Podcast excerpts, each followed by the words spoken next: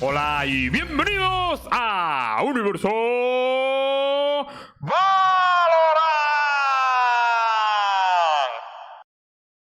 No, esto es playback. Es Esto es playback. Esto es playback. ¿Cómo se nota que es playback, brother?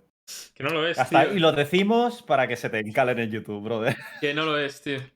A ver, después de lo del viernes estar, yo me aseguraría de cerrar bien las puertas, de esconder la ubicación. Le cayó, le cayó Hey la última vez por el. por lo que hizo. Por Bueno. este. En YouTube está eso peor que el 15, ¿eh? Eso hay gente acampada, hay antorchas, yo no quiero saber nada. No lo creo. Bueno, chicos, os voy a contar un poquito de que hoy hemos traído a Arnau porque quiere comentar un, un par de cosillas de, de Heretics. Ahora hablaremos más, hablaremos un poquito con él. Y hoy vamos a tratar un montón de cosas. Vamos a tratar eh, algunos re- algunas cosas que están surgiendo por la comunidad, algunos debates sobre la input, sobre las Smurfs. Vamos a hablar sobre resultados también, de, tanto en NA como en Europa, algunos cambios de rosters. Eh, también vamos a hablar sobre G2, sobre Vision Strikers. Y luego algunas cosas que han surgido, como lo de, por ejemplo, el ultimate de Yoru que puede, bueno, que puede, eh, puede mm, plantar en invisible. Y también de leaks. Vamos a tocar hoy, ¿os parece? Esos son todos los topics que creemos que nos va a que vamos a dar, tener tiempo, pero vamos, no, no lo Y puedo de vamos Jet. allá. O sea, no viene en Ah, y sumario, pero seguro que habla. De Jet, A sí. ver. Qué pesadilla lo de Jet. Yo dejaría de Yo- tocar yo el lo de tema Jet no lo sé, ¿eh? Que no, que broma. que- Que, que- ¿cómo lo que no digo lo porque, porque habláis en todos los programas. Vale, Arnau, cuéntanos un poquito. que- Querías comentar un par de cositas que del otro día que no pudiste venir. ¿Qué tal? Buenas, se me escucha bien, ¿no? Sí, sí. Yo te escucho bien. Vale, perfecto. Nada, simplemente eh, hoy, de rebote, eh, vi el, el- el episodio el otro día, creo que fue el viernes, el viernes resubido sobre lo que tardasteis. Lo has visto en justo- YouTube. ¿Cómo, cómo que de rebote? De Sí. re- ¿Pero no nos ves? No os veo tanto como me gustaría, porque lamentablemente no tengo tanto tiempo, entonces no veo el programa a menudo, soy más de cuando sé que se habla de algo que me interesa, al final que de alguna forma pues se habla de nosotros, ahí sí que digo, bueno, pues me reservo ese, ese tiempo y veo el programa.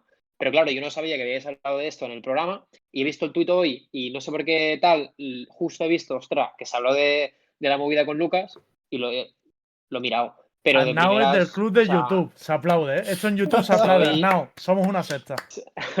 Eres de los soy que tienen transparente, podcast no. también. Subidlo a- a Spotify.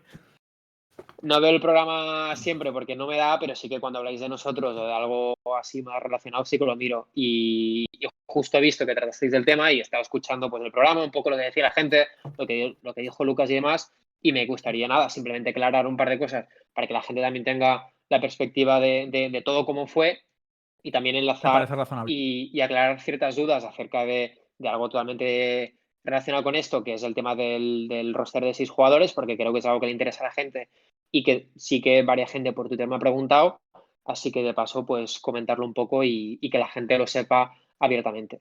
Entonces, antes de, de nada, respecto al tema de- de- del pique con Lucas, eh, para aclararlo así, al final eh, yo considero que Twitter es como una red muy instantánea, en el sentido de tú ves los tweets de prácticamente hace una hora. Si alguien ha puesto algo hace seis horas, prácticamente ya ni te salta. Entonces, yo en el momento en el que pongo un tweet y veo que dos días más tarde alguien me contesta, considero prácticamente que esa persona no le ha salido el tweet en la, en la tweetline, porque estás constantemente. Entonces, si alguien ve un tweet mío de hace dos días y lo contesta, yo interpreto que esa persona ha ido a buscar ese tweet.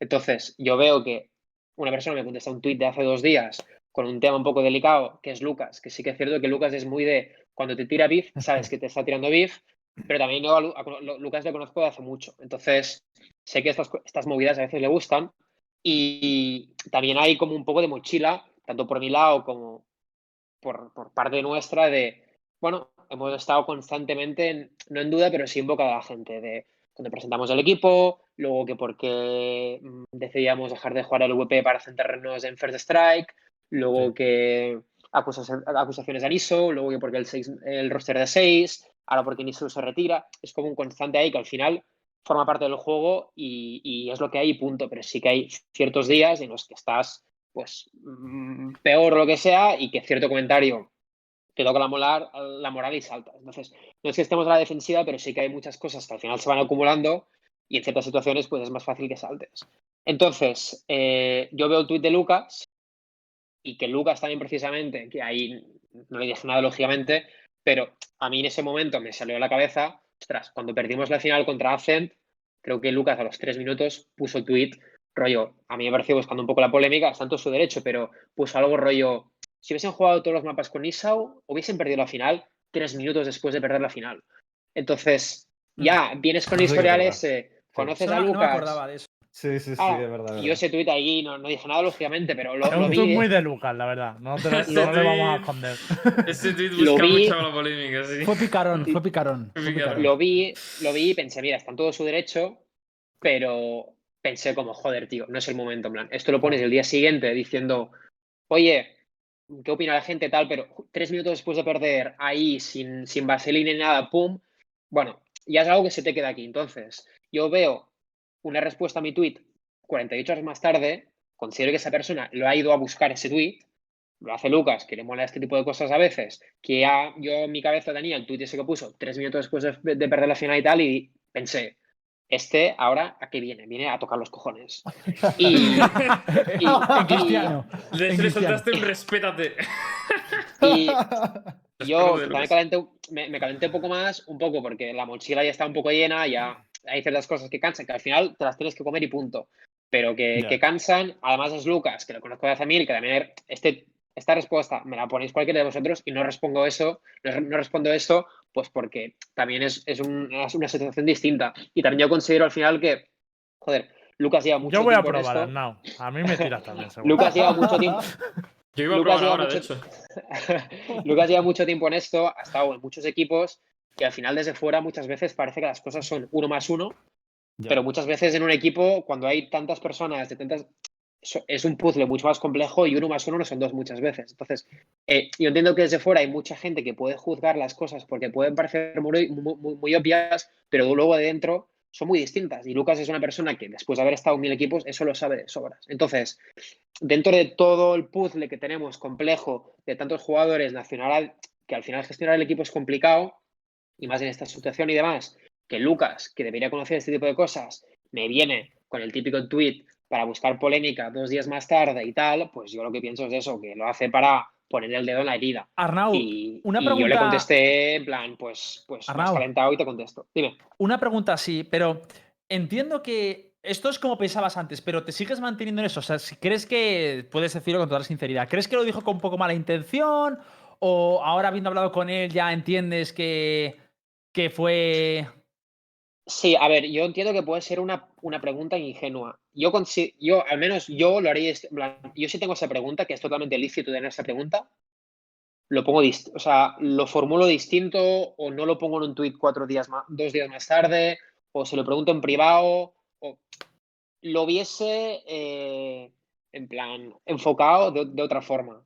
Si él lo quiere hacer así, me parece bien, o sea, es totalmente lícito a mí, por, al final, por toda esta serie de hechos que, que he comentado, pues yo pensé, Lucas viene a hacer salseo y no me apetecía y lo contesté un poco pasado de frenada, pero también porque es Lucas, ¿sabes? Entonces, yo también quería compartirlo para que al final también un poco la gente entienda pues de dónde se viene, porque tú desde fuera ves esta, conversa- esta respuesta y dices, joder, este tío es un capullo, pero que al final, ostras, que hay un, hay, hay- hay un background y una serie de motivos por los que también pues te llevan a tener este- esta respuesta, que puede ser más o menos correcta, pero que la gente no, no piense de, ostras, que a este tío le pones algo que no le gusta y te suelta la sobrada, ¿no? Es, Yo lo digo porque- hay, hay una lista, ¿sabes? Yo me pongo en tu, en tu situación y habría reaccionado igual, de hecho lo dije, pero también debo decirte que en este caso sí que es verdad que justo el tweet surgió ahí en ese día, entonces, y que iba un poco con Claro, delay, pero es porque él lo vio ese día. Yo sé que lo vio por ese día porque fue Claro. algo que pusimos en el grupo de WhatsApp, pero claro, entiendo Claro. que tú eso no lo sabías, ¿sabes? Yo, Entonces, yo eso no lo sabía y de hecho se lo dije luego a Lucas por privado. Lucas me escribió y me dijo, tío, ¿what? Y le he dicho, bueno, le dije, mira, me apare- por, por contestarme dos días más tarde, tal, me ha parecido simplemente que ibas a buscar salseo y, y punto. Y Yo no sabía que, que, que, pues, le habían pasado el tweet dos días más tarde. Lo hubiera puesto ese mismo día si hubiera visto el tweet. O sea, seguro que si hubiera visto el tweet dos días antes, lo hubiera puesto dos días antes. Pero que también hay que decir que Arnau tiene razón en una cosa. O sea, Lucas sí que buscaba un poquito de salseo, no me A jodas. ver, algo buscaba, hace si no, no en tweet. Todo, pero también te digo, Arnau, que no creo que sea una cosa de voy a buscarlo con Heretics. La que yo picardía. creo- que todos los tweets de Lucas en general son un poco Sí, de voy, a, sí. voy a buscar sí, un poquillo el salsillo y a mí personalmente pues son cosas que me gustan. Entiendo que molesta, Pero a ver, que pueda pero no- molestar a nivel interno, pero que no, No, creo no, que a, mí, una, a mí me parece maldad genial, pero, Pero al estáis final hablando. sumas- O sea, estás- di- tú- di. has comentado, Lembo, que, que dices que ese tweet que puso. O sea, ese tweet del que estamos hablando ahora, dices que iba con salseo también, un poquito. Hombre, es un tweet que sí que genera un poco de salseo, un poco de a ver qué opina Pero, la que- gente. pero él dijo que no lo hizo Hombre, con esa intención. ¿eh? Claro, yo ahí no me metería, ¿eh? Claro. Bueno, no sé, no sé. Yo, Yo, no yo también le, yo creo. Yo después de que me Yo haya, le lo que me creo. haya dicho. Sí, yo también le creo. Después, pero entiendo perfectamente tu postura, Arnaud, de verdad. ¿eh? No, O sea, que- no- Y, que, y que si quiere hacerlo para hacer el salseo, me parece perfecto. O sea, no es, no es ningún tuit fuera de lugar, pero al final, yo en mi- la mochila que llevaba con el tema de Niso, que la gente lleva todo el día especulando, hablando, tal, eh, salta luego Lucas con eso, cuando ya había puesto el tuit después de la final, que yo como ya lo tenía ahí detrás y, y demás, digo, pensé como, no toca, ¿sabes? Es que yo lo que digo, Está claro que fue como un- una, una subida de tono dentro de lo que, bueno, lo que pudimos ver como, como espectadores de cara al al Twitter, pero sí que es cierto que, que es un poco eh, lo que estaba diciendo Star, eh, bueno, la, la intención que ha tenido Star diciendo de que no se metería en eso, es que si, si Rojo tiene intención de lanzar un mensaje pícaro, eh, yo creo que no, esconde la mano. O sea, es un tío que si lanza la Sí, piedra no esconde la sí. mano, entonces eh, me pareció un poco curioso y por eso ahí que la- el tweet continuara y con una especie de una pequeña discusión, aunque luego sí que nos aclaró de que había hablado en background contigo y había solucionado la cosa, pues eh, sí que fue un poco extraño, ¿no? De cara al público. yo lo que quería sí. aclarar, y que lo que he dicho de Lucas es que yo no sabía lo que había dicho Lucas o no, entonces que él- si él ha dicho que no, no. Pero que aunque fuera con esa intención, tampoco lo vería en mal el tweet. Lo que pasa es que creo que el problema está en que hay gente que habla de la escena y que puede generar salseo o que puede, o que puede intentar buscar ahí eh, pues que la gente hable y tal de una forma más o menos buena, pero el problema es que Heretic también viene afectado por una serie de gente que se ha pasado de frenada por mil. O sea, si, si se pasó de frenada entre comillas por uno, que mm, tampoco a mí me parece tanto, pero bueno, por uno, la gente con Heretic se pasa por mil. Y a mí me pasó algo similar con el tema de información de Niso. Yo publico una información como la que podía publicar en cualquier otro equipo, refiriéndome exclusivamente a lo deportivo, rollo, pues no va a jugar Niso y que sepáis que no lo vaya a ver jugar. Y, y la gente lo empezó. recanalizó. No, claro, la gente empezó a llevar las acusaciones, a no sé qué tal. Entonces yo entiendo que ya está en un punto de, oye, me habéis tocado tanto los huevos que ya no quiero que me toque, que me lo toquen más. Y, Oye. y puedo entender la, la actitud de Arnau, pero hacer un que no me parecería condenable lo otro. Voy a hacer un inciso. Hazlo. Eh, hay- hay- se habla de salseo, se habla de Lucas Rojo, pero nadie menciona lo que acaba de decir Tanis en el chat. ¿Qué ha dicho en el chat?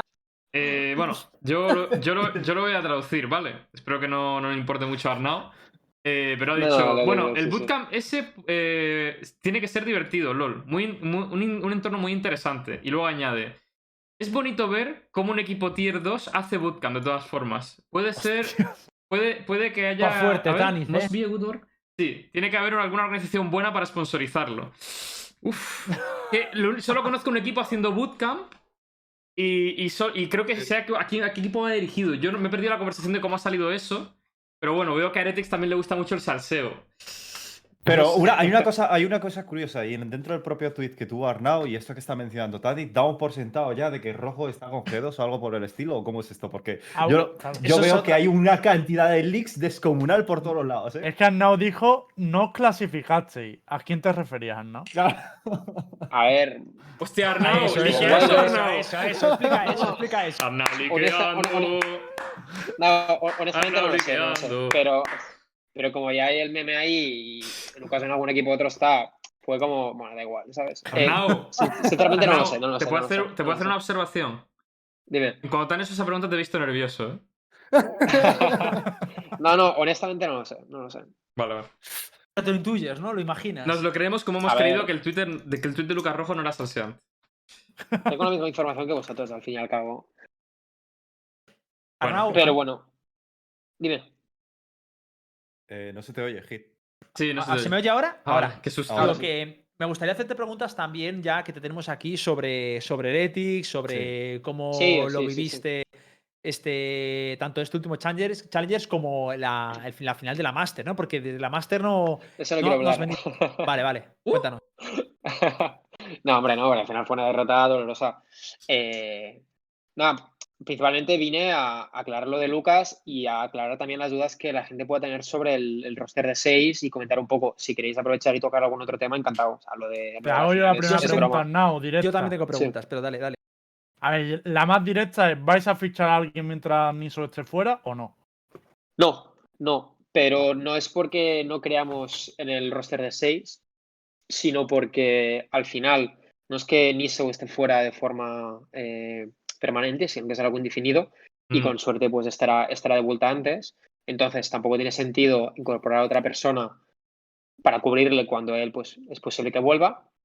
Además se añade el hecho de que realmente es complicado encontrar eh, jugadores eh, top ahora mismo, pero sobre todo por el motivo de que el, el calendario está siendo súper, súper apretado. O sea, y esto no es para quejarse, ni mucho menos. De hecho, creo que la, la- la- la mayoría de los equipos lo han mencionado, que es que los equipos que llegamos a la fase final de la Masters 1 hemos sido de alguna forma castigados en el sentido de que ni siquiera hemos tenido tiempo de preparar y de entrenar nada y ha empezado los clasificatorios de, de- de- la 2. Entonces, en el momento en el que ni, ni- ni- ni- ni tan solo tenemos tiempo para preparar de una forma acorde los torneos que nos van saliendo de uno a otro, eh, integrar otra persona nueva a toda la estructura de trabajo, todo lo que conlleva, cuando no estás ni siquiera pudiendo preparar los torneos de, de- de- de forma decente, no tiene sentido. Entonces, eh, creemos que tenemos que dedicar el 100% del tiempo al, al quinteto que tenemos para intentar mm, tener el, el mejor rendimiento posible y tener que dedicar muchas horas y energía y tal a, a integrar a otra persona no, Arnau, no tiene sentido. Perdóname, pero Dime. según tengo, o sea, según tengo entendido, cuando viniste aquí la última vez, dijiste que los seis se entrenaban durante todas las sesiones de entrenamiento. Entonces, yo no lo vería tan complicado. Es decir, entiendo que a lo mejor no juegue, pero un sexto jugador que lo vayas incorporando, que vaya viendo todas las strats, que vaya viendo cómo circula el equipo, los roles que cumple cada uno. Y luego, entiendo que ahora es verdad, que me parece como muy precipitado meterle, pero meter un sexto jugador yo no lo veo. Es decir, que tenerlo sí, ahí. pero- A no, Sí, pero ser, al a no final- ser que, que Niso tenga pensado volver. Pero al final- al son muchas tiempo. cosas. Espera, o sea, espera, déjame, dime, Hernán. Sí. Ten en cuenta un poco lo, lo- lo que te he dicho de creo que el tiempo ahora mismo no es óptimo. Sí que eh, puedes hacer lo que, lo que dices, pero si encima le sumas el hecho de que no hay jugadores buenos a priori fuera eh, y Niso puede ser que vuelva, creo que el coste de oportunidad es demasiado. no vale la pena. Eh, sí que puedes incorporar una, una persona, pero es, lo que has dicho tú. Y al final, si le incorporas, literalmente esa persona va a ser un espectador, porque tú no tienes el tiempo físico para que esa persona se pueda adaptar bien al equipo, al menos a corto plazo, y que sea un, reemplazo de, de garantías tal y como teníamos ahora.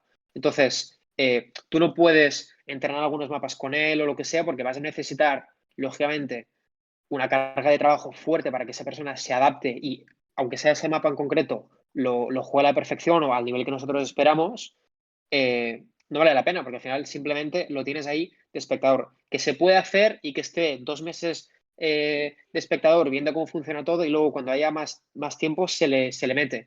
Pero si le añades el hecho de que no hay nombres ahí fuera que valgan la pena, que Niso quizá vuelve y tal, y ahora estamos muy centrados en el calendario, que es que hemos terminado la Masters 1 Pero y ha empezado la Masters 2. Pues Una hemos- pregunta, Consideramos Niso- que no es el momento. tengo dos preguntas. Niso, eh, Sí. imagino que él sigue en nómina, él es, él es realmente jugador de Heretics a día de hoy, ¿no? O sea, tiene Sí, contrato, o sea, todo. ni, ni, ni, ni sigue en Heretics. Lo que no sabemos es cuándo va, va- va a volver, dependerá de cómo evolucione su situación eh, personal. Entonces, como tampoco sabemos si eso será un mes, nueve meses o lo que sea, y ahora ha sido terminar una competición y empezar otra competición muy importante, hemos dicho, oye, ahora mismo el tema de Niso se queda un poco en el congelador, que él fixe sus problemas personales. Nosotros nos centramos en la competición que prácticamente nos, nos encontramos después de terminar otra. Eh, vamos a, masterizar todo con el roster de 5 que necesitamos hacerlo. Está Astra, que se está jugando. Eh, Rubino tiene que jugar unos mapas que antes no jugaba. Eh, Icebox tenemos que también mejorar.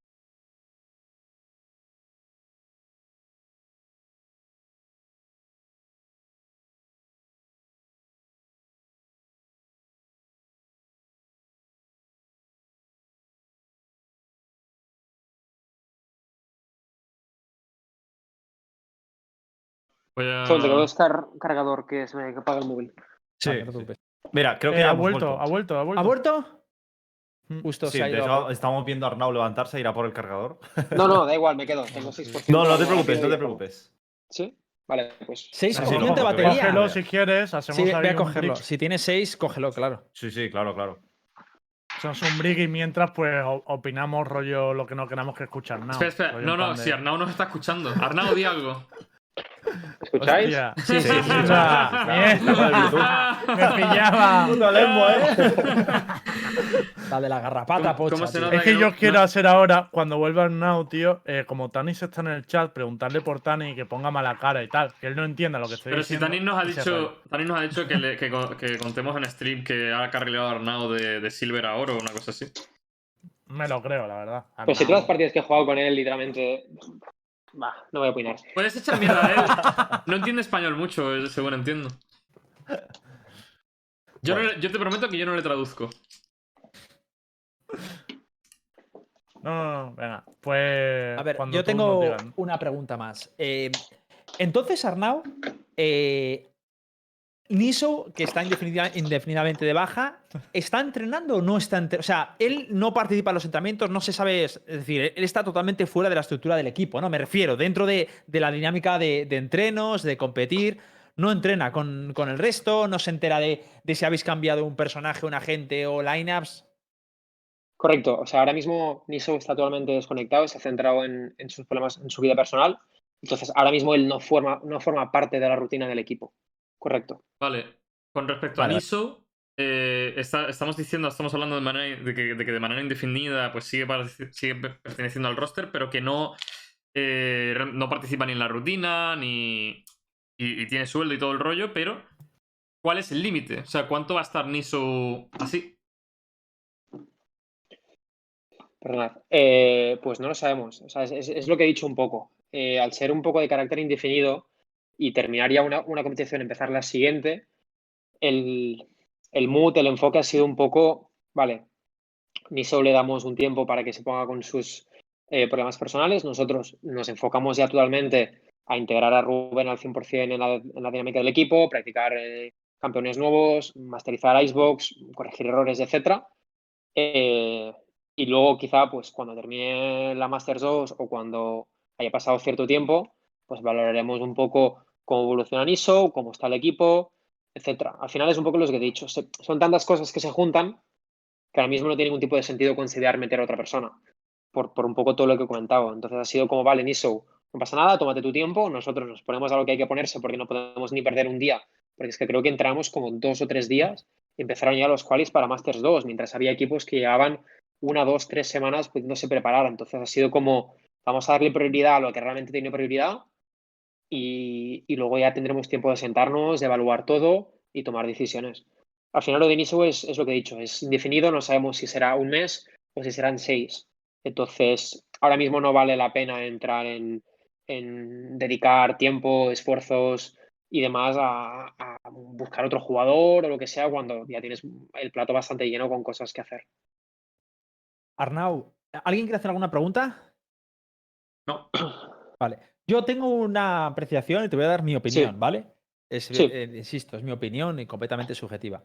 Yo, sinceramente, eh, a mí como habéis llevado el, el el- el roster de 6, me parece, la verdad, muy bueno. Me habéis sorprendido. Yo no apostaba nada por ese roster de 6, me parecía muy forzado, me parecía que no entendía muy bien la razón.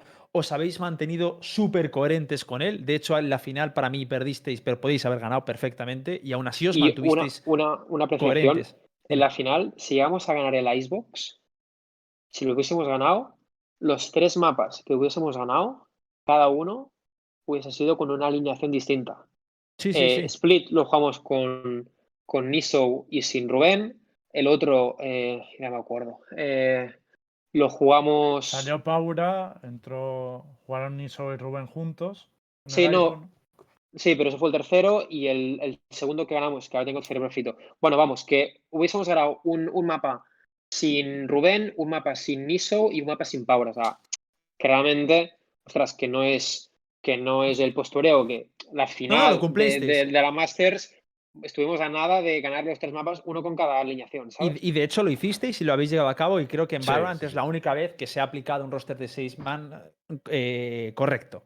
Pero también te debo dar mi opinión, ¿vale? Eh, igual que te reconozco eso, sí que percibo, ¿vale? Por lo que me estás comentando ahora, que no se apuesta al 100% por este sistema de six-man roster y que, aunque se aplicó muy bien, se aplicó para suplir una necesidad que tenía esa transición de que Niso pues, tenía unas situaciones desfavorables y que tenéis que transicionar con él y se ha aplicado muy bien, pero de verdad que yo desde fuera, como lo percibo, es como que realmente, si ahora Niso no está entrenando, de verdad, para mí sería muy fácil coger un six-man, un, sexto, meterle ahí, eh, te- tenerle. También es verdad que me puedes decir, oye, pues mira, económicamente no tenemos para sostener a siete tíos. Eso te lo entendería. Pero lo del tiempo y tal, si precisamente a mí, como me lo vendisteis, era como que era un roster que era eh, de seis tíos. Operando en, en- en las sesiones de entrenamiento, que entraba en los seis, que Niso eh, se quedaba espectador aunque no jugara, que a veces rotaba Lowell, que todos quedaban mirando. Digo, me parece genial. De hecho, me parece hasta mejor Sí, porque os va a pero- permitir entrenar una gente cuando no está otro. Pero que lo, lo entiendo y lo respeto y que no pasa nada, ¿eh? Os, os- te doy mi Pero también opinión, ha, también ha mencionado el talento, Sí, que pero- no hay talento en la escena. O sea, Eso Pero, es o verdad, sea, claro, eso sí es pon verdad. toda- pon todas las piezas juntas. Terminas una competición, tienes que empezar la otra. Se te va uno de tus. un jugador muy bueno. Eh, tienes que eh, rellenar esos espacios, estos huecos que te quedan en Icebox, en Split, etcétera. Tienes que dedicar tiempo al equipo con Rubén para poder estar a, la altura de, la competición. No hay jugadores buenos fuera.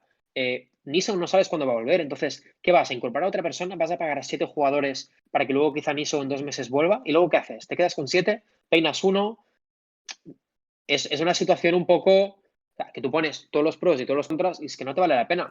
Entonces, eh, valorando todo eso, es como, vale, sí, es que, que realmente creemos en el roster de seis, pero ahora mismo no tiene sentido. Entonces, es más fácil seguir con los cinco que tenemos, mejorar todo lo que, Claro, te- claro, vale. lo, es lo que, que podemos.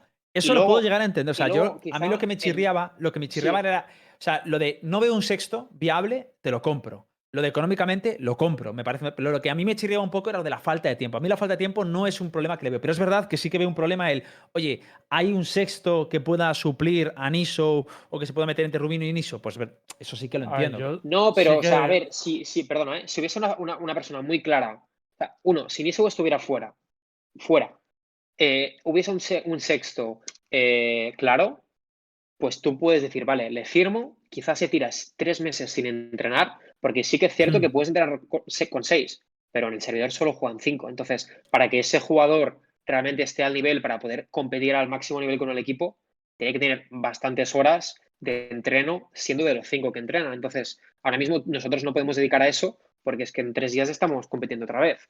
Entonces, eh, si Niso estuviera fuera permanentemente y hubiese un, sexto mm, de garantías, pues quizás sí que tiene sentido, le fichas, le metes y que se tire dos meses expectando y empapándose de lo que hace el equipo y luego cuando haya una fase de un mes sin competición o lo que sea, ahí ya le integras. Pero como no hay ni, ni gente buena, ni sabemos qué va, qué va a hacer Niso, ostras, no, no tiene sentido. Quizá ahora dentro de un mes, cuando termine la Masters 2, que tendremos tiempo, y quizá Niso dice, vale, vuelvo. O quizá dice, oye, chavales, que lo dejo. Ahí pues quizá estarás en un, en un momento en el que tendrá sentido pues tomar decisiones. Ahora mismo lo que ha tenido más, más sentido ha sido, oye, vamos a enfocarnos en lo que tenemos, con los cinco que estamos, y a fuego, porque clasificarse para la Masters 2 es súper jodido. Entonces no hemos querido entrar en, en, en dis- dispersidades y en entrar en, en- en- otras cosas Sí. porque no, no vale la pena. Entonces es un poco esto, ¿sabes? Creo que son muchas cosas que hay que valorar y al final, pues es lo que he dicho, que al final desde dentro pues tienes que considerar muchas más cosas, ¿sabes?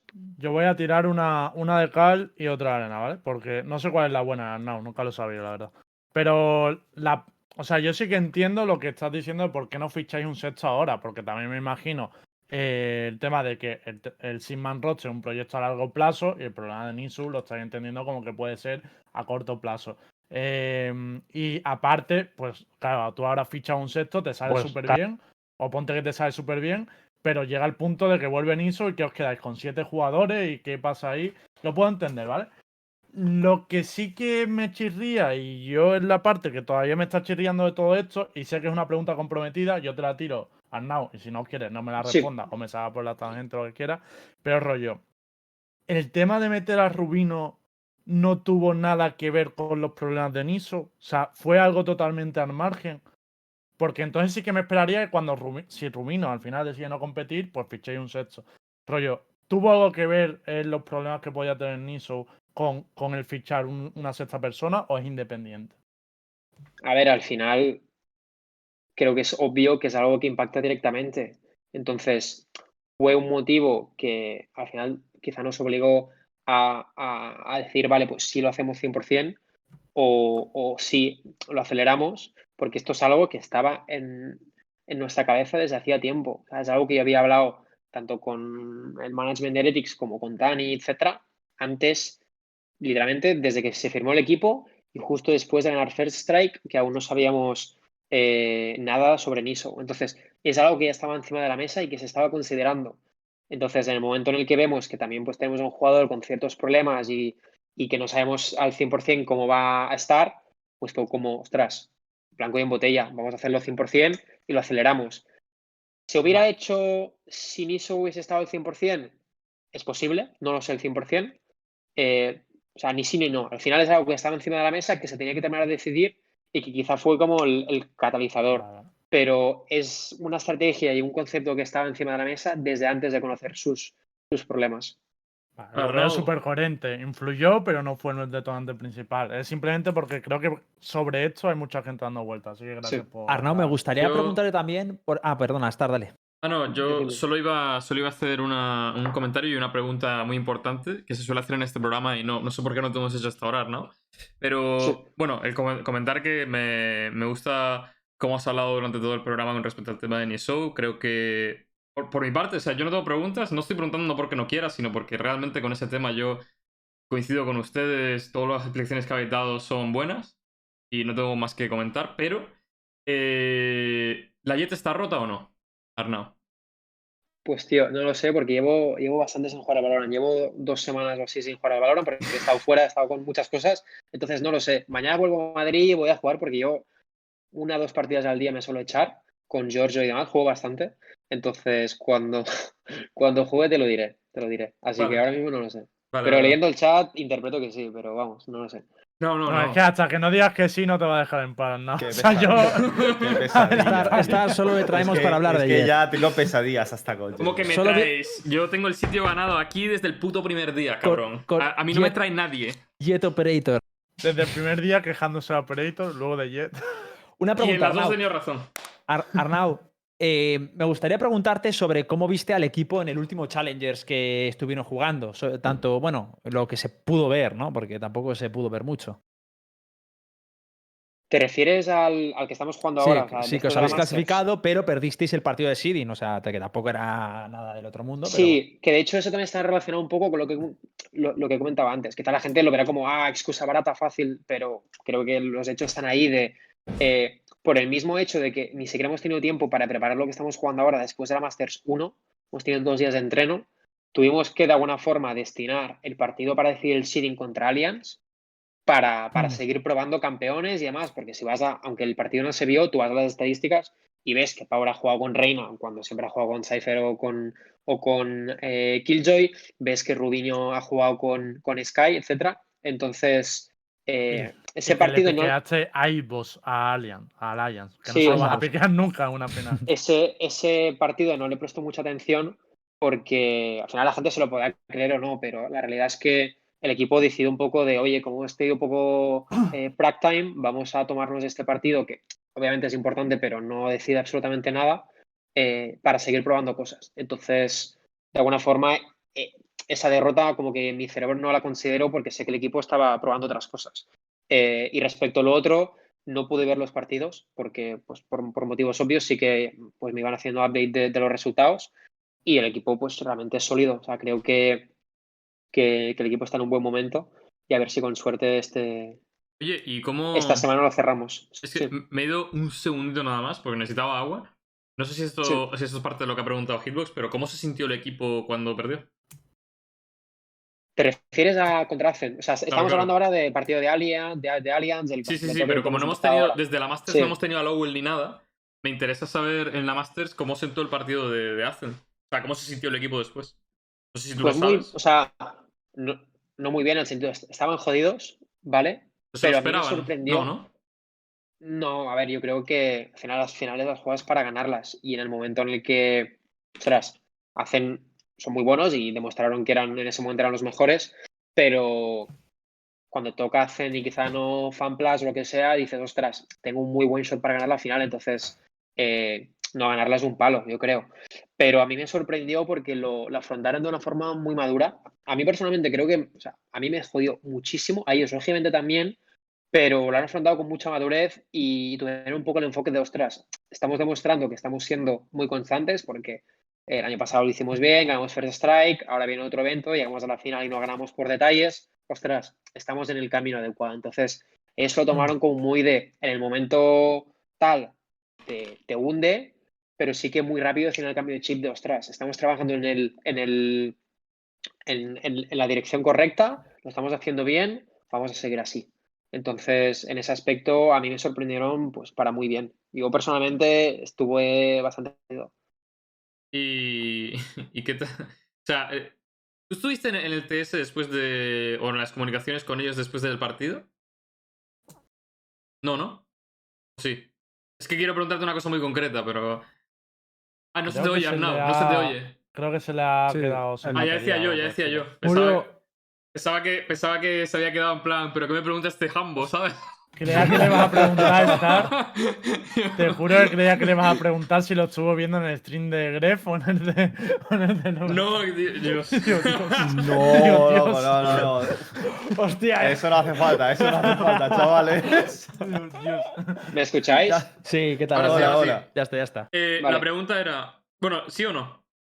Eh, no, yo, yo estaba en casa de Giorgio viendo el partido, entonces Ah, vale. no tenía, no estaba en mi, o sea, no, no, no entré al, al Es que- Discord para hablar luego con ellos. Es que te quería preguntar eh, cuántos comentarios de Cinet hubieron después de tal. En plan, Cinet hijo de puta, tal, no sé cuánto. No sé si hubo algo. Pero bueno, como no estabas, pues es irrelevante la pregunta. Pero vamos. Pero en la sala esa yo creo que hubo más comentarios que en el TS, ¿eh? O sea, 100%. Ah, bueno, eso ta- es verdad. Hubo comentarios vuestros de Cinet. ¿Quién es el cine este? Porque Lo podéis No, nosotros lo, vivimos intensamente. sí, yo, por cerrar, Arnau, una, una Sí. pregunta así más, más general, rollo. A nivel de equipo, he visto como mucha implicación, tanto tuya como de Greg, de Giorgio, viendo los partidos, comentándolos en Twitter. O sea, realmente los pesos pesados del club volcado. Y casi que no veía esto, eh, bueno, siempre lo hemos visto en Fortnite, ¿no? Que es donde eh, tenéis así más fuerza y tal, pero no veía esto un poco desde el equipo de COD. El rollo, ¿tenéis un poco esa sensación que ahora mismo valoran vuestra punta de lanza? O sea, ¿os esperabais esto, que valoran tuviera esa importancia dentro del club?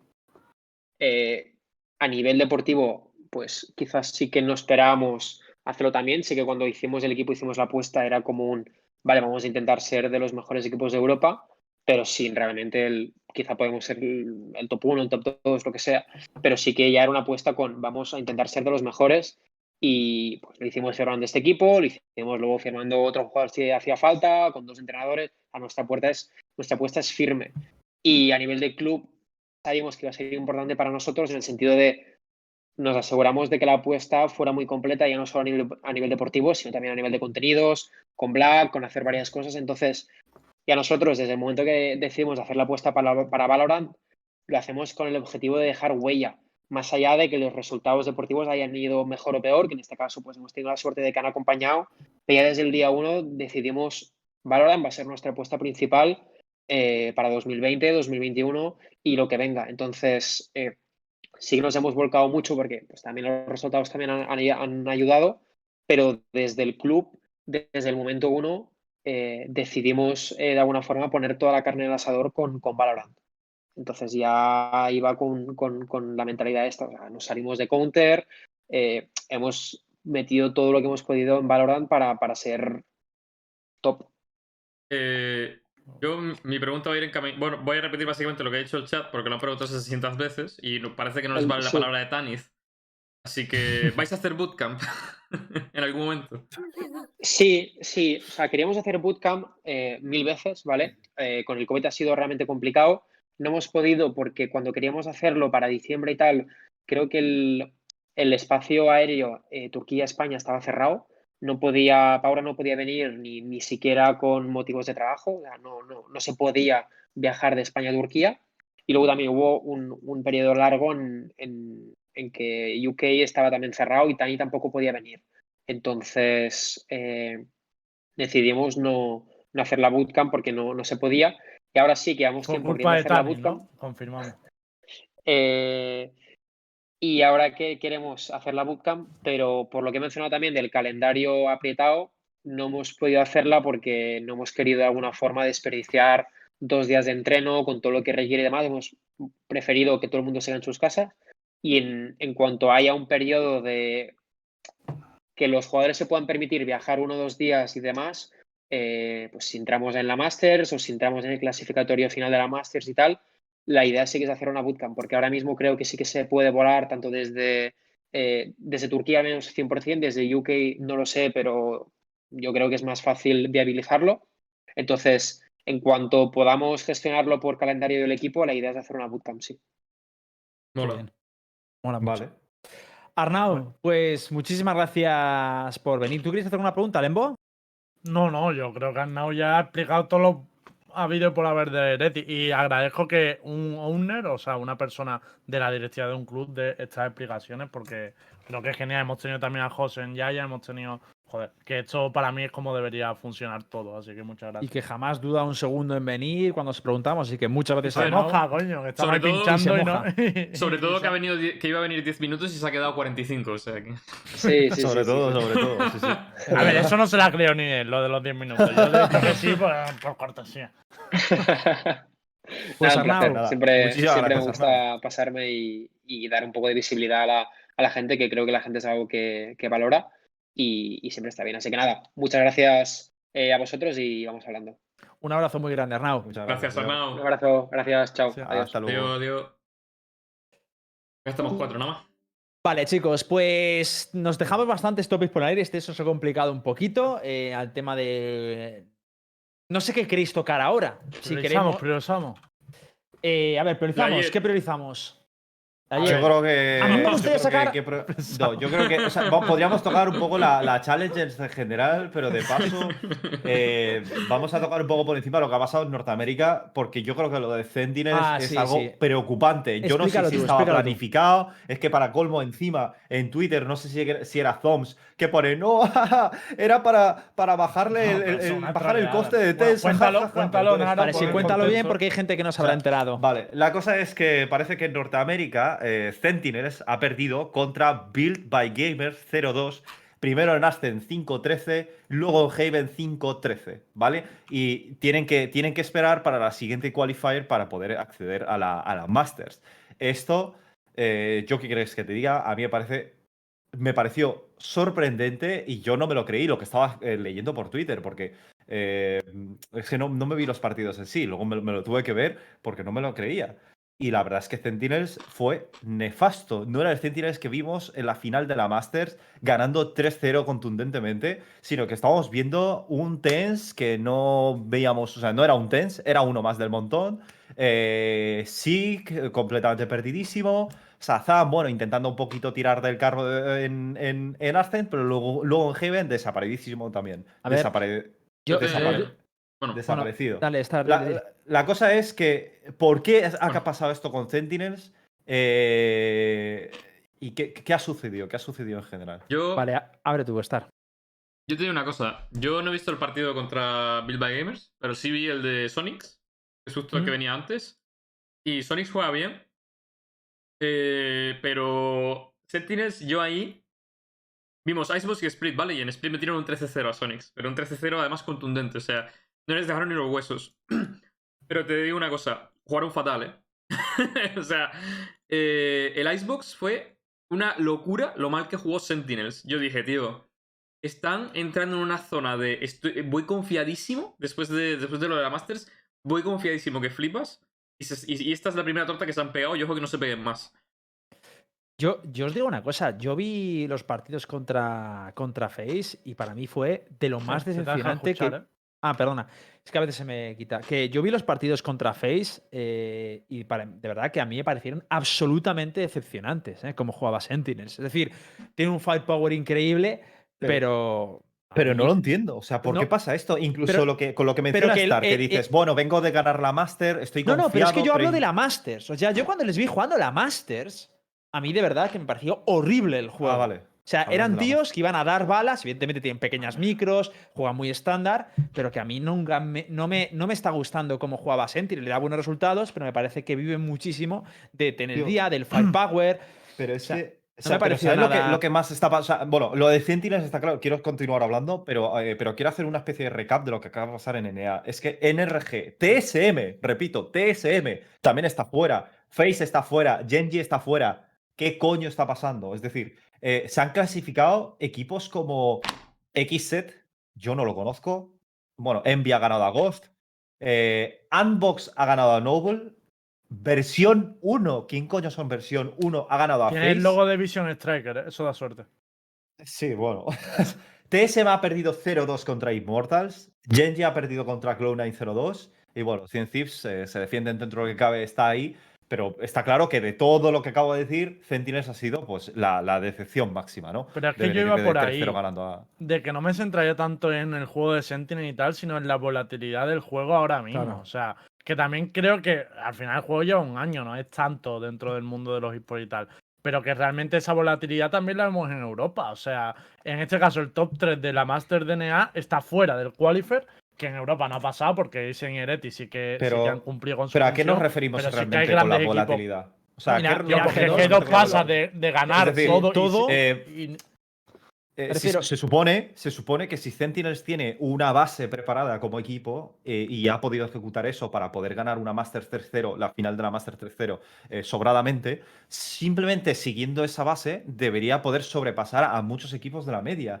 Pero me está dando la sensación de que hay muchos jugadores y muchos equipos que yo personalmente no los conocía, que, yo sí que les s- conocía, que pueden pasa- alzarse al vuelo con una facilidad tremenda. Y yo no sé si esto es por el juego, sinceramente, o porque realmente Sentinels eh, estaba sobrevalorado eh, en lo- en lo que pues, hemos queríamos en un principio. A ver, yo, la verdad, sí que se conocen todos esos clubes y tal, incluso eh, Build by Gamers también se conocen, pero sí que estoy contigo en que hay algunos choques que me parecen importantes a priori que pueden ser underdogs.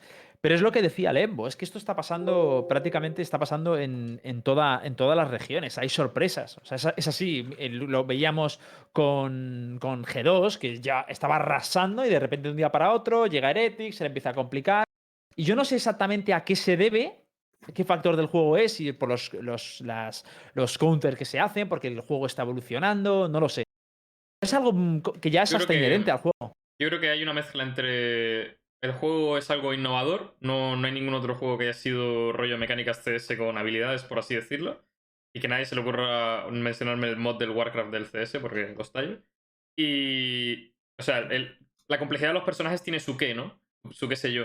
Y aparte, el tema de que, joder, eh, la gente, pues muchísimos vienen del CS, se acomodan muy rápido, y quieras o no, se acaba la hegemonía. Pasó lo mismo en Brasil con, con Game Landers. O Es verdad. O sea, y en Latinoamérica, Austral ha perdido. O Y, sea, y- y- y en, y en Japón, más de lo mismo. Japón, Absolute Huppy tenía la hegemonía. De hecho, se había cargado muchas veces a Crazy Raccoon. Y de repente, en la final, ¡pum! Pincha. Es que es. está pasando. O sea, esto es algo que, que pasa. Pero bueno, a mí me parece incluso más divertido y me gusta que sea así, ¿no? Porque hay como sorpresas, no te esperas nada, tienes que ver todos los partidos, pero es curioso. Ah, yo creo que hay dos factores. Uno es que el juego cambia muy rápido y que no hay. Realmente los complejo, equipos no además. tienen.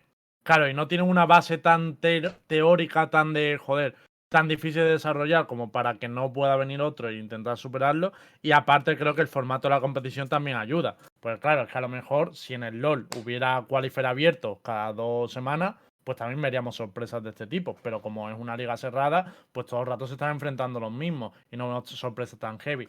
Yo creo que influye también un poco esa- esa- esas dos cosas y con, con el tiempo la escena se estabilizará, eh, los equipos tendrán juego- juegos más desarrollados y será más difícil, habrá más barreras de entrada, ¿no? Que ahora mismo no existen. Pero me mola ver esto, ¿eh? También De debo hecho- decir que me mola que cambien las cosas así. Me parece buen momento para poner el tweet en pantalla de algo, algo que yo creo que es inaudito. Eh, Vision Strikers publicaba hace unos días, eh, que es- son los, los hegemones allí en, en Corea, eh, un tweet en el que decían que llevan ya 100 partidos oficiales sin perder. Claro, es que tú te vas a WLGG y a lo mejor son 50 y pico, pero muchas ligas, muchos torneos que son ahí como nacionales tal, no, no figuran en WRG ni en The Spike, ¿no? Porque eh, no, no salen ahí. No sé por qué, pero no, no salen. Pero llevan Eso es impresionante, tío. 100 partidos ganando. O sea, esto es una locura, ¿eh? Y cuatro empates. es- Y, y yo, sinceramente, no lo entiendo tampoco. O sea, a mí me gusta mucho Vision Strikers, ¿vale? Pero no lo entiendo. No lo entiendo porque no me da la sensación de que hayan cambiado. O sea, tú ves los partidos de Vision Strikers, que yo no me pierdo ninguno por, por los memes ya. eh, eh, y no te da esa sensación de que hagan, traigan algo nuevo, ¿sabes? Ya, pero no traen algo nuevo no, cada no mes trae- ni nada por el no. estilo. No, no, no traen nada que- nuevo, no traen nada nuevo ahora ni antes de ayer y tal, pero Vision Strike lleva desde el primer día y llevamos un año, ¿eh? Y sí han traído muchísimo meta, igual que, Pero igual no que me los da la japoneses. sensación de que ha habido un cambio radical o. Es que sí, que implementan un poco detalles como Sky, ¿sabes? Hacen ejecuciones eh, sí, que, que anteriormente no se hacían, pero no hay cambios tan grandes ni radicales, tío. Y aún así, no vemos otros equipos coreanos como el TNL o Nuturn que, se, que puedan Mira, rebasarles con. ¿Qué Yo- vas a decir. Star? Yo tengo dos opiniones. Una es que creo que la primera Masters Internacional, que es la que viene ahora, va a ser interesantísima por todo el choque de metas que va a haber. Pero Sí. aparte, creo que Europa está un peldañito por encima de todo el mundo, tío. Un peldañito. Creo que, creo que en Europa tenemos mucha más variedad de meta, de composiciones, de estilos de juego. Y creo que en Europa tiene pinta de que se trabaja más que en el resto de regiones. Yo, yo no diría que se trabaja más, pero Mm, creo que el juego puede ser más efectivo, porque lo que me he dado cuenta, tío, es que en NA es full, full flexible el juego, full estándar, es una locura. O sea, es todo en plan full counter, eh, cada uno tocando mapa, no sé qué, rotaciones. En Asia pasa lo contrario, es todo casi coreografiado, rara vez hacen estándares, tal, aunque ahora van variando. Sí, pero es que es verdad, o sea, es de, es de locos, Ya, sobre ya, todo ya. más en Japón que en Corea, pero es de Son locos. las Pero dos es que- caras de una moneda. pero en NA y Europa- E- Europa es el mix, tío. Europa te puedes encontrar rondas súper coreografiadas, rondas, eh, eh, eh, rondas eh, eh, estratégicas, puras y duras, y también mucha estándar. Y eso, y encima un firepower que. También es verdad que el firepower eh, engaña, ¿eh? A veces cuando no ves el término comparativo, engaña. Pero en principio yo creo que es bastante superior en Europa. O Han sea, dicho en el chat, ojo Brasil, y tienen razón. ¿eh? En Es Brasil verdad, ojo también Brasil, hay, es hay verdad. un mix interesante de los dos tipos de juegos y creo Eh. que también puede. Brasil da pena, tío. Tío, es que por nivel no lo puedes comparar, está, pero yo sí que veo que no son equipos tan. eh, ni tan locos como en NA, ni tan ordenados. Bueno, de hecho no son nada ordenados. A mí Yo creo que puede Brasil Gamelanders me parece que juega eh, solo. O sea, literalmente los players van solos y se mete uno por una carga con los dobles fardos, el otro... No sé, van locos, tío, van locos por el mapa. Es el estilo de juego que me da la sensación de que hay ahí en Brasil, de que todo el mundo va loco por el mapa. Y Vikings son un poco más ordenados, pero también van locos. A ver, Esa, esa es Eh, mi opinión vaga. entre, entre Corea, Europa y no Norteamérica. Entre. Corea, Europa, Norteamérica, podríamos decir que, que NA es, eh, Es que- el más débil de entre esos tres. Es que, tío. Es que no es débil, Es tío. que es, yo- juega la yo- individualidad, yo pero creo el que ojo. lo, que, lo que se está haciendo aquí, tío, es que cogéis. co- Se coge la final de las Master y eso es el nivel de la región. Y para mí no muestra ni de, ni de lejos el, el nivel de la región. No me parece que en Corea. eh, no me parece que se fuera el nivel de Corea. No me parece que este ha sido el nivel de NA. O sea, No, yo Bueno, por pues, eso de pues Brasil no he opinado, de Brasil muchas he partidos. Bueno, yo al menos personalmente no lo estoy diciendo solo por un partido, lo digo en Pues general. hablemos de de Furia, los- entonces. Los choques de los equipos, tío. Hablemos de Furia, que no llegó a la final. Entonces, me sigue pareciendo hablemos, lo mismo. hablemos de, me hablemos lo de- mismo. hablemos de lo que queréis, pero Game Landers yo lo he visto muchas veces y no van locos tirando tal. O sea, a, a lo mejor la final esa lo hacen, pero yo las veces que lo he visto no los he visto locos. Sí que es verdad que noto Van que. en- bastante en más locos que cualquier equipo de Europa, tío. Bueno, que, que Bueno, CIS no. que depe- CIS de- no. depe- bueno, claro, es que te iba a decir, CIS no. depende de, de Europa, quién, Europa. de quién coja. Pero también te digo que a veces los equipos que van locos te rompen toda la macro, ¿eh? No, sí, Claro, ya. yo es que Eso por también- eso diría. con Eso, eso. eso también lo he dicho, que, que esos equipos, por eso digo que va a haber un choque de metas y que Claro. podría llevárselo cualquiera. Claro. Pero a mí sí que me parece que Europa tiene más trabajo, sobre todo en, en tema anti-strat y demás, porque yo veía. Yo, he visto ya No varios sé. partidos de Brasil, tío, y me da la sensación de que todo el mundo juega igual, más o menos siempre, y, y nadie, se, y nadie se entera de lo que está haciendo el otro equipo, tío. O sea, no. No sé, me parece, me parece que las demás regiones son muy raras, tío. Es como que hay dos o tres equipos muy buenos y luego el resto, pues, no, no les hacen frente. Y Gente, yo solo digo una cosa, ¿eh? Una observación así que hago. El único equipo que se ha mantenido 100 partidos invictos no juega Jet. Hombre, la ha jugado, ¿eh? Ah, ¿Quién? ya Vision casualidad, Strikers, equipo. dices? Sin querer un día la piqueo.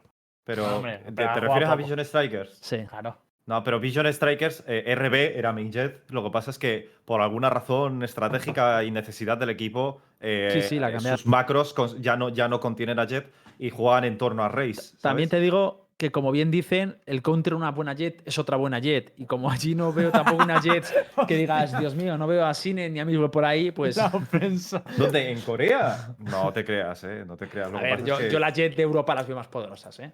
Y, y la No, de yo la. Jet de Turquía la veo más poderosa. La de Europa Ahí, me ahí, preocupa ahí. Si me dices, si me dices compro, compro. race, las races te las compro, pero las jet yo no las veo. En Japón no veo una jet como en No, en Corea. Japón no hay ni Dios, pero en El- pero Corea hay unos races, races dan- en, El en duemo Japón. ese, el duemo ese es Jesucristo, chaval.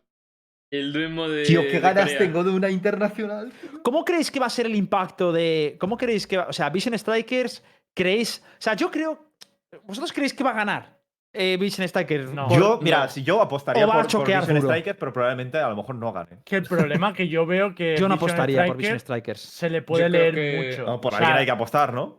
Yo creo que va a Yo chocar. creo que le van a leer, ¿eh?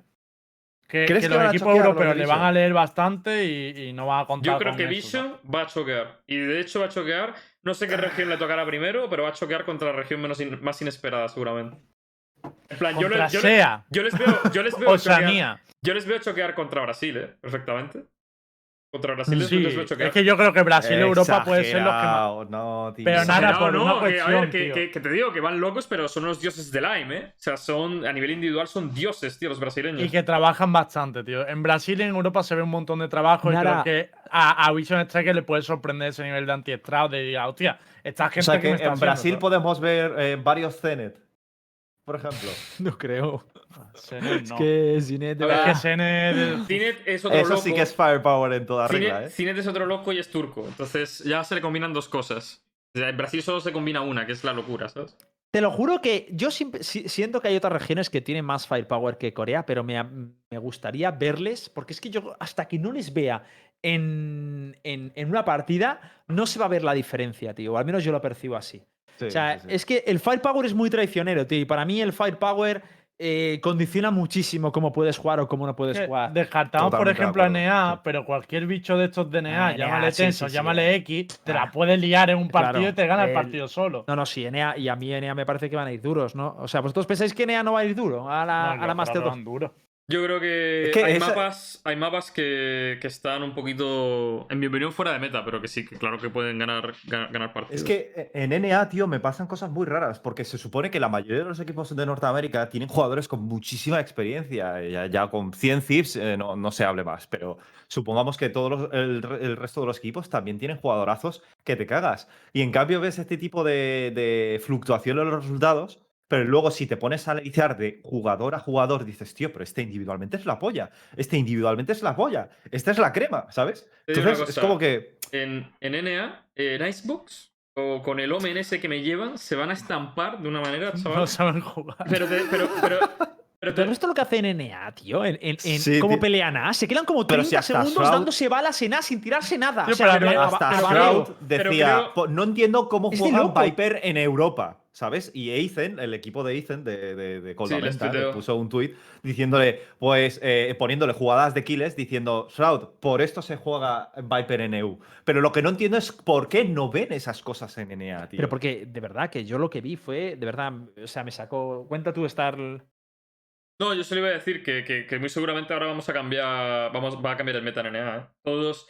De repente todos los pros. Ahora sí tiene sentido jugar Viper, tal. No, mira, ahora está muy fuerte, tal, no sé qué. Es verdad. Sí, ahora- ahora, ahora- no te. Ahora el Icebox sí que se va a ver Viper, ya te lo No digo. jugar. Viper ahora es troleo un poco. Eh, No, gente, y, por y- cierto, y cada vez, que por cierto, si queréis, si queréis eh, podemos tocar un poquito de Viper porque estoy un poco salty, ¿eh? Sí, por favor. yo o sea, es que quería habla, sacar el habla, tema habla, de, habla. de cambios en los equipos antes. O sea, por re- relacionarlo con la Master y tal. Sí, tocamos Pues- EU un poquito también, ¿no? Y luego... Lo que veas. Oye, os doy una curiosidad. Os doy una, os doy ¿no? una curiosidad antes de tocar Viper. Una curiosidad que me he enterado y que no sabía, tío. Si te banean, o sea, he conocido hoy un tío que se pasó tres pueblos y le banearon dos meses. No sé qué hizo. ¿Vale? Dos veces. Como el ban fue antes de este nuevo parche, el tío seguía baneado el chat de voz, pero podía entrar en Rankeds, sí, pero yo estaba sí baneado. Sí, sí, Sí. sí. Lo, lo- Sí, sí, lo sí. comentamos la otra vez, ¿eh? Que la peña que estaba baneada y tal. Podía Pero esto seguir. pasó. Qué raro, Esto era al principio cuando metieron el parche. Ahora raro, es imposible tía, que haya alguien baneado. No, sí, sí, es posible. semanas, lo, que ¿no? est- lo que estoy diciendo, sí. Do- hay un tío que está baneado dos meses, que le banearon Ah, antes del parche, ah, ahora pues sí, sigue sí. baneado y puede entrar en partidas, aunque está baneado. sí, sí. Entonces, te Si estuvo baneado él- antes del parche, no recibe locos, los tío. punishment de este parche. Eso es. Qué loco, tío. Curioso, curioso. Sí, Vale. sí. Bueno, eh, le doy un poco al tema de cambios en equipo y tal, ¿vale? Vale, Porque dale. Es un poco la consecuencia de lo que hemos hablado, de la inactividad, de los resultados y tal. Ya empezamos a ver las primeras consecuencias. Y yo creo que la más llamativa eh, en Europa, sin duda, ha sido eh, los bencheos de Fnatic. Fnatic ha bencheado a dos jugadores este fin de semana, tanto a Moe como a Zack, los ha mandado al banquillo. Y se rumorea que uno de los posibles sustitutos, o una de las posibles sustitutos, mejor dicho en este caso, sería Laures, jugadora de 16 años, a quien le, le van a hacer pruebas. Joder. Sí que cambio heavy y, y yo diría no solo cambio de jugadores, sino de mentalidad, ¿no? De apostar por, por otro tipo de roster, yo entiendo. Es apostar más por futuro, más por, por tal. Así que, joder. Pero- es un tío, perdón, perdón. es un tío. a Ah, mí- vale. a mí- yo A mí. Pensaba que era. Yo he escuchado. Yo he escuchado algo de. algo de. de otro equipo, tío. ¿De qué? De. ¿En Giants se van a hacer cambios? No que yo sepa. ¿No? Vale, vale. ¿Por qué? What? La Yo- tira por yo- si acaso reaccionábamos por si acaso. ha sido un maiteo. Tú tírala, Yo- eh, no te preocupes. Yo he Ha escuchado, sido- yo he escuchado cosas. He escuchado cosas. Quintas, quinta. Ojo. Mensajito al Osar, a ver qué pasa aquí. ¿Qué has escuchado, Star? Es que no me acuerdo. Sí, eh, he escuchado cosas, pero no me acuerdo el qué. He escuchado cosas. Has escuchado cosas. He escuchado cosas. Te has, eh, te has Boncar. susurrado. te- el, el vídeo te ha susurrado. Yo dudo que Boncar. vaya. O sea, no fue sé nada. Boncar. Sí, ponga sobre todo. Yo dudo, yo dudo que vaya, que vaya. O sea, perdón, no sé nada, pero dudo que vaya a haber cambio eh, durante eh, los qualifiers. O sea, creo que si hay algún cambio será cuando acabe esta, esta Master, esta, esta fase de qualifiers. Eso idea, es lo yo que creo. Ya te digo que si hiciéramos algún cambio, intentaremos. Yo prediría a Lozar que nos lo presentarán aquí en exclusiva. Yo la verdad es que no tengo ni Ah, idea porque estoy porque desconectado. lleva dos o tres días ahí practicando el SOBA. ¿Qué estás haciendo? ¿Él? Te he Ah. visto ahí como unos setup, tío. Tonto eres, tío. No, yo he escuchado. Es que no sé Eh, si era Lynx. No. O Vicious. No sé. ¿Qué? No suenan Hostia, esos ya. nombres. ¿Pero por qué? O sea, Yo, yo, he escuchado, yo he escuchado algo de que hay alguien que ya en Prax no está praqueando con Giants. Alguien. Uh. Y que está- Dios. la- la- A ver, cuéntalo porque yo no me tengo ningún grupo para Uh. praquear. Y que, y que está praqueando otra persona.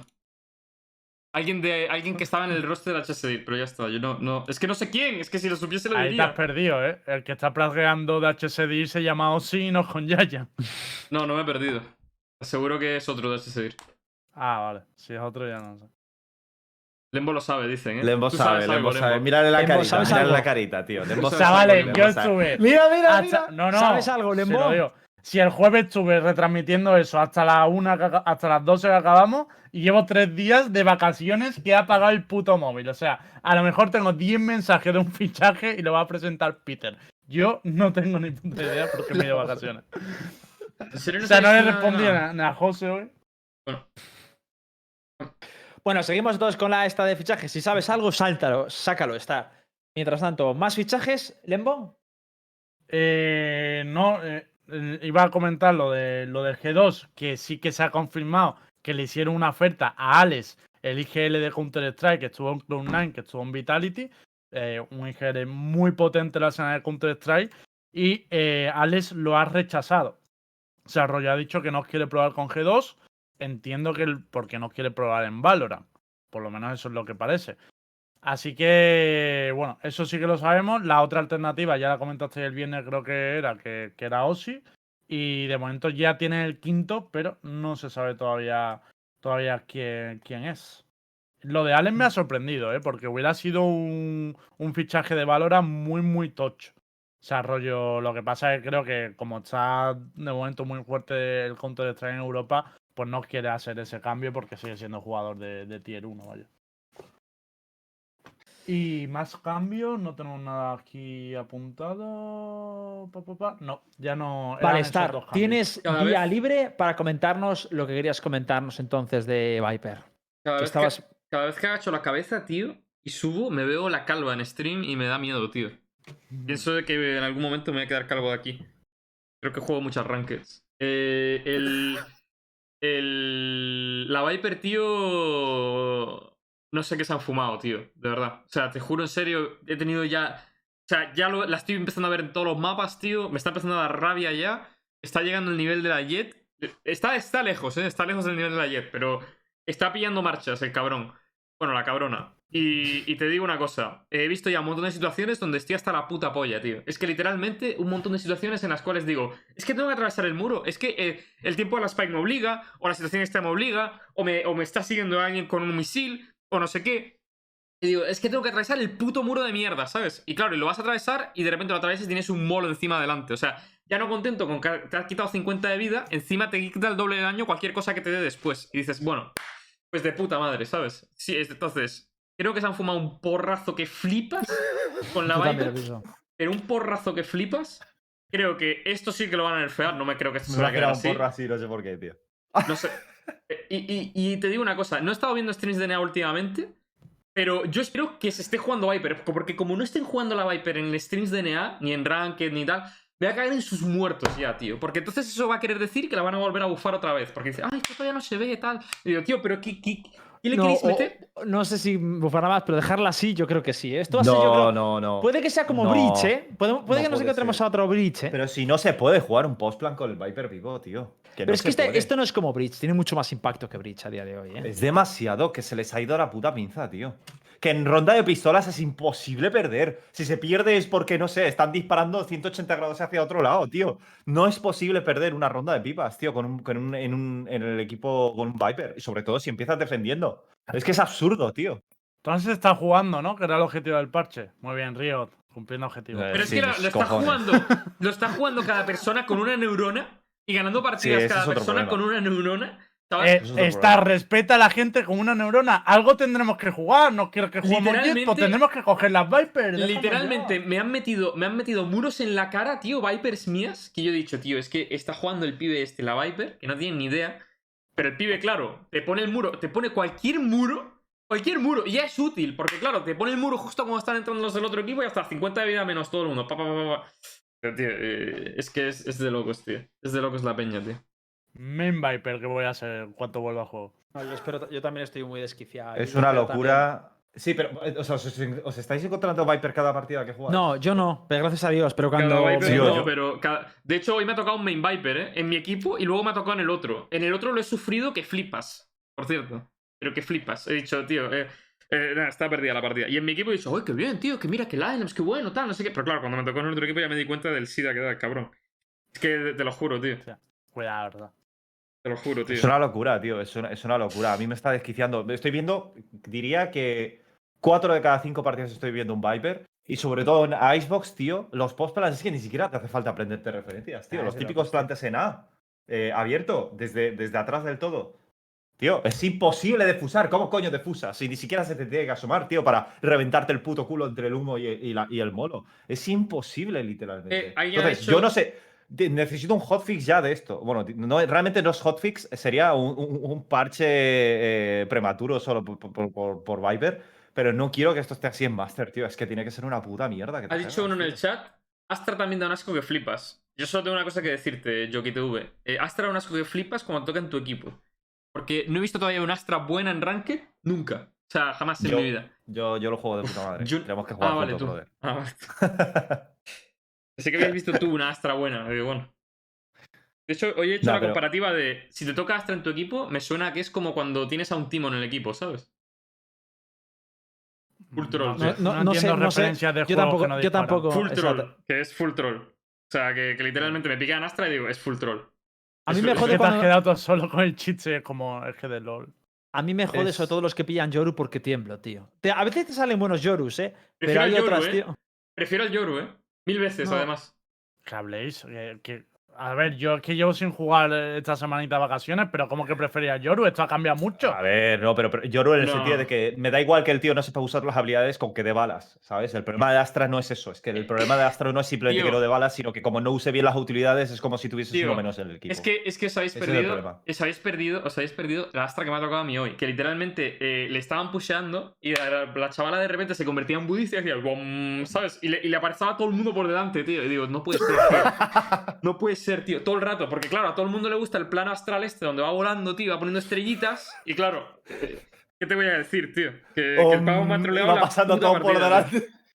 Pero Eso es que- sí lo sufrí, ¿eh? Solo tuve un Astra y estaba todo el rato en el modo ese, en plan de, ¿pero qué estás haciendo, tío? Si yo creo que te has ido a fecar y te has dejado ahí puesto meditando el personaje. Es que la peña, es que la peña se coge a la Astra y le mola muchísimo el plano astral ese, tío. No, le, no les Es pasa que con- está guapa la animación, pero joder. No les pasa con el Omen. Pero es que lo que me hace gracia es que no les pasa con el Omen, solo les pasa con la Se Astra. quedan con el pleno astral en plan.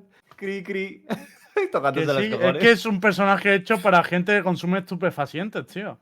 Tú te, te lías lo que sea y te pones el plan astral. es que Hermano, es que jamás había visto un pibe en, en una partida mía que se hiciese un 0-13 y la Astra esta lo consiguió. O sea, 0-13, chaval. Que el pibe estaba jugando con las estrellitas toda la partida. Que literalmente me pusheaban, me pusheaban, me moría. Y, en el plano este de que te mueres y ves tu cadáver, veía a la piba así, ¿sabes? Guapísimo el. Super Mario, tío. Estás haciendo dibujitos con las utilidades, seguro. Mira, guapísimo. ahora mismo, eh, el único mapa donde no jode nada, o sea, no jode mucho Viper, me parece que es Haven, tío. En Haven no lo sufro tanto. Se puede ahí intentar hacer cositas con, con- con rotación de un lado a otro, pero en Split, en Vine, en Icebox, me parece God tier. O sea, si ahora mismo retocáramos nuestra tier list de alguna manera, en esos tres mapas, Viper estaría en el tier 1, tío. Viper, ah, ¿Cuál? yo te digo yo que yo creo que va a Eh, Split, Icebox y Vine. Sí, me parece que está bien. Bueno, tier, tier 1 no es. Bueno, uf, es que tier 1 es mucho, ¿eh? Sí, 80, 80, entre 80 y 100% de los picks. Es que lo tenemos que ver. O sea, estoy seguro de que en Master lo vamos a ver el 100% de las veces. Me parecería estúpido que no se lo pillen, tío. Es Esta que solo Viper, con que si no un tocan- mapa ya no es. Si no uno, la ¿eh? tocan ya, va a estar en Masters, ¿no? yo te digo una cosa. Yo el otro día Hostia, me, es puse, verdad. me puse a jugar Viper. Yo no me sé referencias. He quedado MVP de la partida. De hecho, es que en esa partida me, me hizo gracia porque ulti que tiro. O sea, ya sin hablar lo del decay, si atraviesas un muro tal. No, en dentro de la ulti es imposible perder ahora mismo. Porque pierden una, a una velocidad tremenda. Ya de por sí. eh, claro, antes era si te quedabas mucho rato dentro del, mur, dentro del humo, ¿vale? Pero es que ahora entras al humo y tienes que dar por sentado de que todos tus oponentes están a uno de vida. Te empiezas a poner a disparar a lo como un puto loco, como un enfermo, tío, y matas a cualquiera. Sí, era sí, sí, la- imposible la perder dentro de una ulti de Viper. sobre todo sin la ulti de Viper no pasa nada, no pasa nada que con cualquiera de mis habilidades te meto un decay. ¿Sabes? Entonces me he sentido como muy poderoso, tío, con Viper. Es, es una poderoso. sensación extraña. Muy Creo Me que he poderoso. sentido como muy poderoso. Es tío. que, muy es que te poderoso. gus- vas de Jetta, es que vas de Jetta Viper, ¿eh? Es que Sí, es sí, full sí, ¿eh? No, a ver, sí, sí. Es perdona, que no, es perdona, full no, No es ni siquiera full corean. Pero Es, se yo he bajan subido, yo he rotos, subido tío. de- de- en mi defensa, yo he subido muchísimos clips de jugadas en Twitter con Omen, con Astra. De hecho, me, Sí. me he hecho- el último que he subido Sí. ha sido un clutch con Omen. Yo sé jugar todos los Mm. personajes, no me jodas, ¿eh? voy, a ver el, voy a ver el clutch y lo voy a juzgar, ¿vale? Vamos a ver. Vale, ponlo, ponlo, ponlo. por A ver, pero que. Nara. como a mí buen me parece coreano- bien que Nara juegue. Como buen coreano Yo juego inteligente. todo, tío. No, juegas sobre todo lo roto. Lo roto, pero lo haces Pero muy que bien. tiene Bueno, malo vale, no eso. Tienes que aprovechar el juego. Haces, pero claro, no, sí, no, sí. pero no Si le yo no he dicho que lo que esté muy mal. bien, cabrón. No le digas que lo hace muy bien, que lo siga haciendo. Claro, si es que yo lo veo bien que lo haga Nara, tío. Dejar al chaval que se divierta. Es que, cuidado, esto es lo que estaba diciendo que ha dicho Ragnaros. eh, en principio, si no cambian ya de ya a Viper, da igual que la cambien dentro de dos semanas o algo, porque ya entraríamos con este parche la Masters. Es decir, No, Ya a ha hecho- Master no. ya ha hecho- a ya ha hecho Master daño. no. Sí, a Sí, Master a la sí. Master entra. En Master Entrarías entra. a. Eh, no, a a la las finales de MEA, a las finales de Master no, ¿no? O sea, ¿Cómo que las Islandia no afectaría. ¿Cómo que no? Para. Islandia todavía hay tiempo para corregir. me bueno, no te- te- les debe quedar una Ah, semanita o dos que para. No van a corregir, pero que, que van a corregir. Si, si dicen. Qué loco, tío. literalmente, literalmente el argumento de Riot es. Bueno, es que le tenemos que dar tiempo al juego, a los jugadores, a que se adapten, a que, a que sepan cómo jugar contra Viper y a que descubran maneras innovadoras de hacerle counter al personaje. Bueno, pues literalmente ese argumento es el que van a utilizar para dejarnos este parche dos meses. Literalmente la, la Viper esta se va a quedar dos meses así. Eso beneficia a No. Aizen, que si se clasifica para las finales de Master puede llevar la Viper. Así que me parece bien. Estamos a tope. Que mira, tío. Que mira, que me parece. El, el 99% de los casos me parece bien lo de dejar tiempo, que la gente se adapte, tal. Pero mira, ya, ya tenemos a Jet en el juego y ahora nos han metido a Viper. Bueno, Pero, tío, yo. Es que estar, yo no entiendo por qué no usan los counters, tío. Con la Jet tenías un counter clarísimo, asomar. que era no asomar. Ahora con Viper tienes un counter clarísimo. No pases por el muro. Si es que lo haces queriendo, lo haces queriendo, lo vais buscando. ¿Para qué entras en la ulti? No entres. ¿Hay más? memes. Memes. Pues nada, chicos, nosotros creo que nos vamos a despedir ya por hoy. Recordad que ahora está imperando ya el nuevo horario y vamos a estar todo- todos los lunes. Todos los lunes, todos los miércoles y todos los viernes a las 10 de la noche vamos a estar una larga temporada ya, siempre, ¿vale? Ya no hay 11, 10, no. Lunes, miércoles y viernes a las 10 de la noche, todos los días aquí en Spomaniacos tenemos Universo Valorant. Creo que creo que puede ir, que, que es mejor, ¿no? Este horario. O sea, menos más un informado. Sí, por lo menos ya sabe todo el mundo que es por la noche, esto los viernes que una horita más tarde. A ver, los Bueno, viernes llegamos pero a por ahora hora es a las 10. e- Es ahora, o sea, es 10 fijo de lunes, o sea, lunes, miércoles y viernes. Ah, los pero tres esto es también porque los viernes eh, Sí. no, no hay LEC. Por Eso ahora, al menos, durante este mes. Así que a Ah, lo mejor hay perfecto. una probabilidad de que a partir del mes que viene sea 10, 10, 11, ¿vale? En vez de 10, 10, 10. Pero con 10, Bueno, 10, ahora 10, mismo ahora mismo todos los va a programas a las vais 10, sentir ¿no? muy sencillo. Sí. Efectivamente, lunes, No miércoles y pérdida viernes, todos los programas a las 10. Ya no hay No hay pérdida, pérdida, no hay señores. Y, pérdida. y es el mismo canal, en Jetmaníacos, ¿vale? Para que no se os olvide. Siempre hablando de Jet en tu programa preferido. Así, que nada, chicos, muchas gracias por vernos. Nosotros nos despedimos. Y Hay que nos vemos. suscribirse a Skidbo, que no Eso. comemos. Es que se te olvida Vale, vale. y yo Es verdad, tío, es que no comemos. Se tío. agradece mucho que hagáis suscripción al canal, apoyáis este tipo de contenidos, daros cuenta de que eSport Maníacos eh, intenta hacer un contenido prácticamente que cubra todo el día, lo están intentando lograr. 5 euros, coño. Y, Si y, no joder, puedes comerte un, un cubata, tómate un universo Valorant, coño, 5 euritos. y que nosotros también vivimos de esto, así que apoyáis mucho al programa haciendo aquí sub y además hay un montón de sorteos que van lanzando de vez en cuando. Yo creo que es que es worth. Y ahora sí, nos despedimos, chicos. Un beso muy grande y nos vemos el miércoles a las 10 de la noche. ¡Chao!